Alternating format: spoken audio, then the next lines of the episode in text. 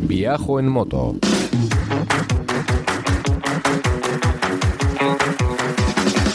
Un podcast de viajes, de aventura, de lugares lejanos o no tanto, y de grandes viajeros o no tan grandes. Hola estimada chavalería, aquí comienza Viajo en Moto, el programa de los viajes en moto. Con Roberto Naveiras. Con traje de geisha en Asturias, en el norte de la península ibérica. Hablamos de viajes en moto, viajes en camión, viajes en furgoneta y mil cosas más. viajoenmoto.com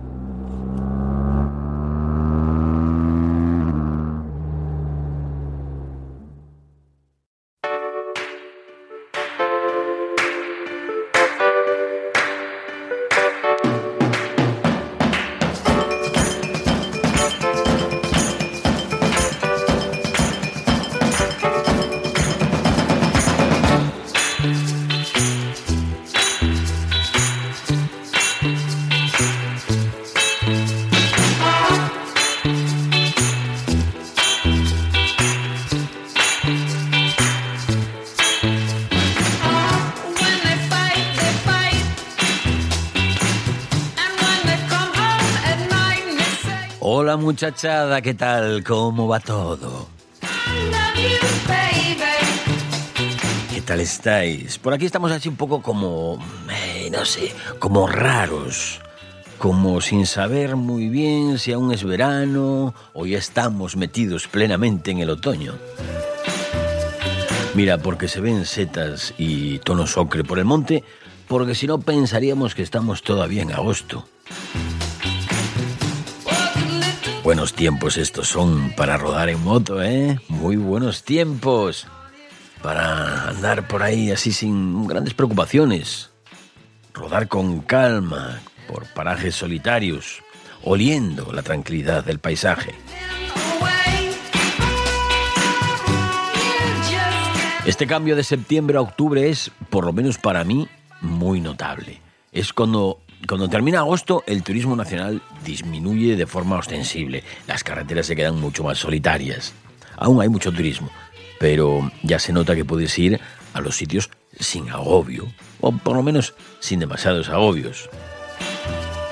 Pero el cambio de septiembre a octubre sí que es drástico. Es como si más de la mitad del género humano dejase de existir.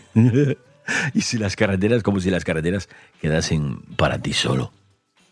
Bien lo saben esto los ingleses, que este mes no dejaron de pasar por aquí en hordas, en manadas de tres o veinticinco.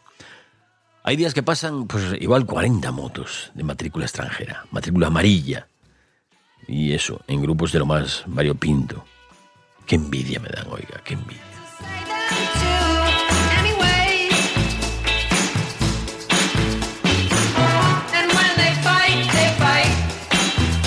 Esta es una de las mejores épocas para rodar en moto, insisto. Todavía no hay heladas, la temperatura sigue siendo agradable a eso de media mañana. Por la mañana a las 7 no, ¿eh? pero ni a las 8 tampoco.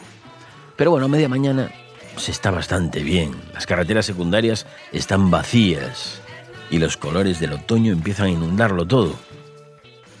Esta semana yo descubrí algunas carreteras nuevas, nuevas para mí, llevan ahí toda la vida, pero bueno, para mí eran nuevas.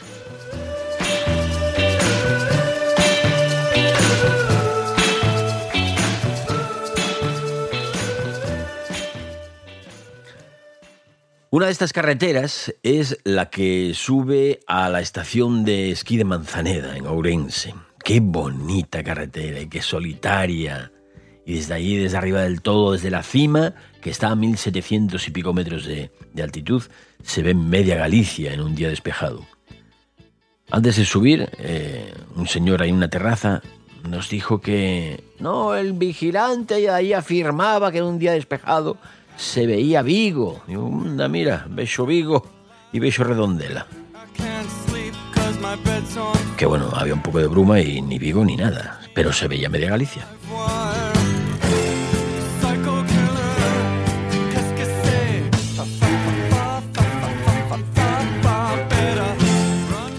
Esto de la estación de Manzaneda está cerca de la mítica Ribeira Sacra, que os sonará a muchos. Así que si venís por aquí un día, eh, por aquí por el norte, de turismo, no se os olvide subir a Manzaneda porque merece mucho la pena.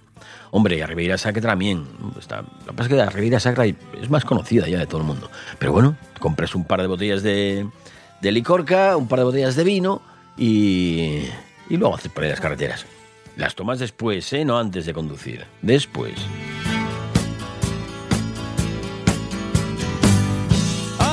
Hay varias formas de subir hasta Manzaneda.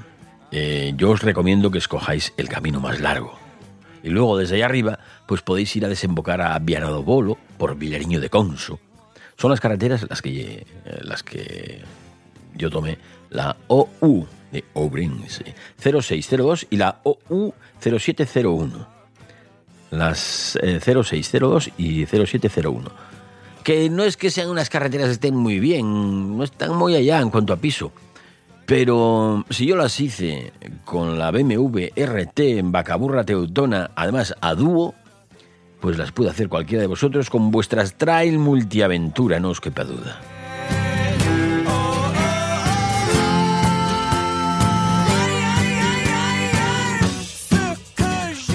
Otra carretera que no conocía y que me, resultó muy extraño porque está aquí al lado de casa prácticamente.